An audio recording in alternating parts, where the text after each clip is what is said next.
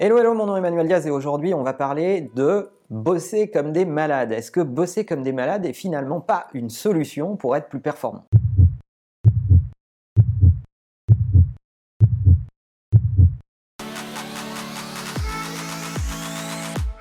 Alors quand on dit bosser comme des malades, on voit souvent des gens qui courent dans tous les sens, très agités, peu concentrés, qui vont d'un sujet à l'autre. En tout cas, c'est l'image que j'ai derrière cette expression. Mais c'est finalement en, observant un collaborateur qui était un peu patraque que je me suis dit, est-ce qu'il se cache pas quelque chose d'autre derrière cette expression? Alors Bertrand, pour ne pas le citer, qui travaille avec nous sur Marche ou Crève, était un peu souffrant ces derniers jours. Pas au point de s'arrêter de travailler, mais au point d'avoir besoin d'un peu de calme et de travailler depuis chez lui. Et c'est en discutant avec lui qu'il est venu cette, euh, cette idée qui est de se dire est-ce que finalement on ne devrait pas bosser un peu plus comme si on était malade, mais alors vraiment malade? Lorsque vous êtes souffrant, souvent, vous pratiquez la théorie du repli parce que vos efforts vont compter. Donc ce que vous allez faire, c'est que vous allez d'abord vous isoler et vous débrouiller pour qu'on ne vous dérange pas. Alors pour ceux qui ont la possibilité, souvent, ils vont se mettre en work-life balance, travailler depuis chez eux,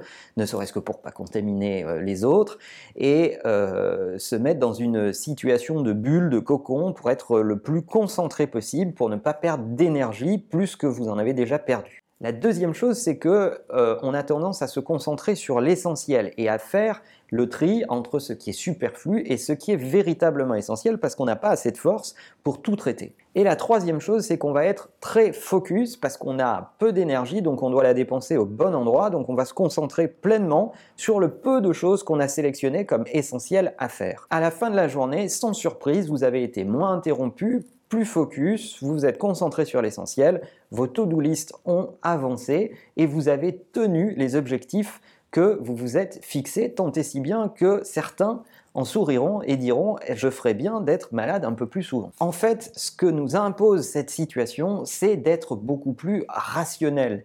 Et c'est exactement ce qu'on ne fait pas quand on est en pleine forme. On a tendance à tout prendre parce qu'on se sent débordant d'énergie. On a tendance à accepter d'être interrompu, à donner un coup de main même si on sait que c'est pas indispensable. Et donc on va perdre de l'énergie, on va perdre de la concentration alors que euh, dans cette situation particulière, on est beaucoup plus rationnel, on fait le tri entre tout ce qu'on a à faire, on se concentre sur l'essentiel et donc on est beaucoup plus efficace. C'est cette théorie sur les partisans du moindre effort ou sur ces génies fainéants, on en a tous eu, si vous vous souvenez en classe, des mecs un peu... Euh, pas très concentrés, à limite un peu branleurs et qui pour autant ont des super résultats. Ils ont l'air comme ça un peu je m'en foutiste, mais la réalité c'est qu'ils mettent leur énergie au bon moment, très peu de temps, de façon très concentrée qu'ils obtiennent beaucoup de résultats et qui virent tout le superflu.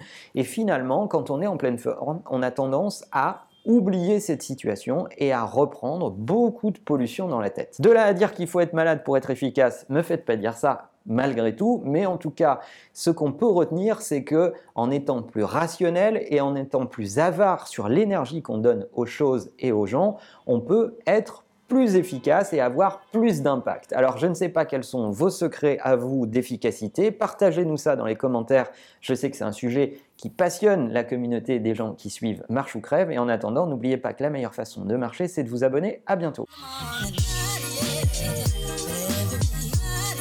Yeah.